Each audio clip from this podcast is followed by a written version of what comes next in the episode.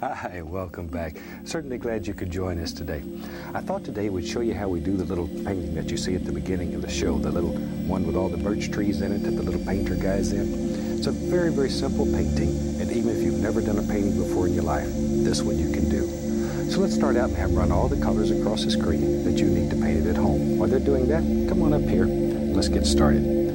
Today I have my regular old pre-stretched double prime canvas and I've covered the entire canvas with a very thin coat of black gesso and allowed that to dry completely. Black gesso is dry. Now then, today we have three different colors of gesso. We have white gesso, black gesso, and gray gesso, and I've just put them on a little plastic tray here. And we use the old foam brush. It's easy to do. We just go right into the right into a little bit of this gray gesso this, we're going to paint the little trees that you see in the background, the little ones that are far, far back. Okay, let's go right up here now. We just take this, and I'm just going to do a few of them on this canvas to show you how they were done, and then, then I'll put up a canvas that's already finished, because it takes a while for this to dry. Well, maybe 20, 30 minutes, but see, that's all you do. Just, just pull down some basic ideas for tree trunks. And you have to make the decision how many trees live in your forest.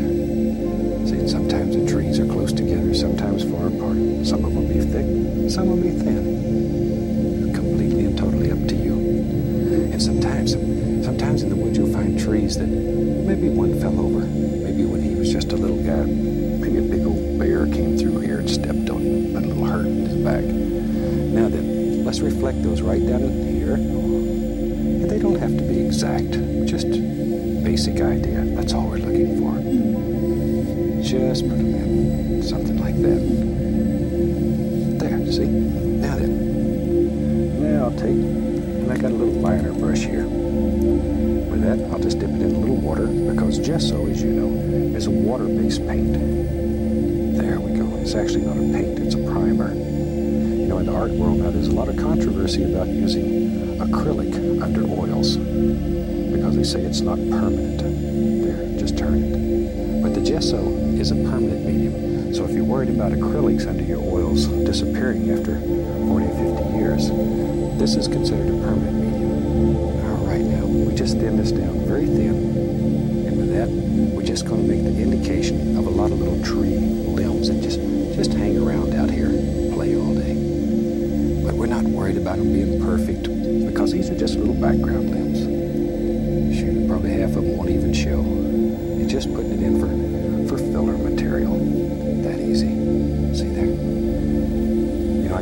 from people say, Bob, I've got a little nervous twitch in my hand and I just can't paint because of that. This is your painting. Because if you have a little nervous twitch, you can make the most gorgeous tree limbs. You're ahead of the rest of us. I have to intentionally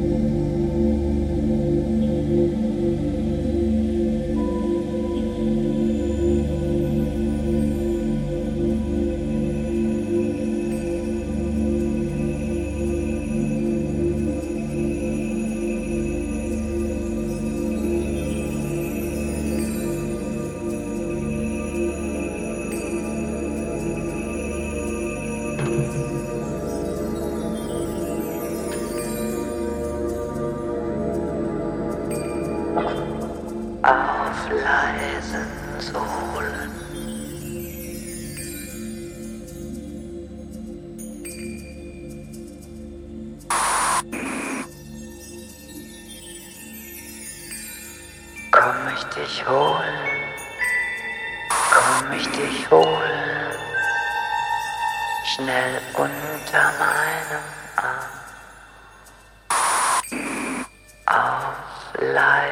Leisen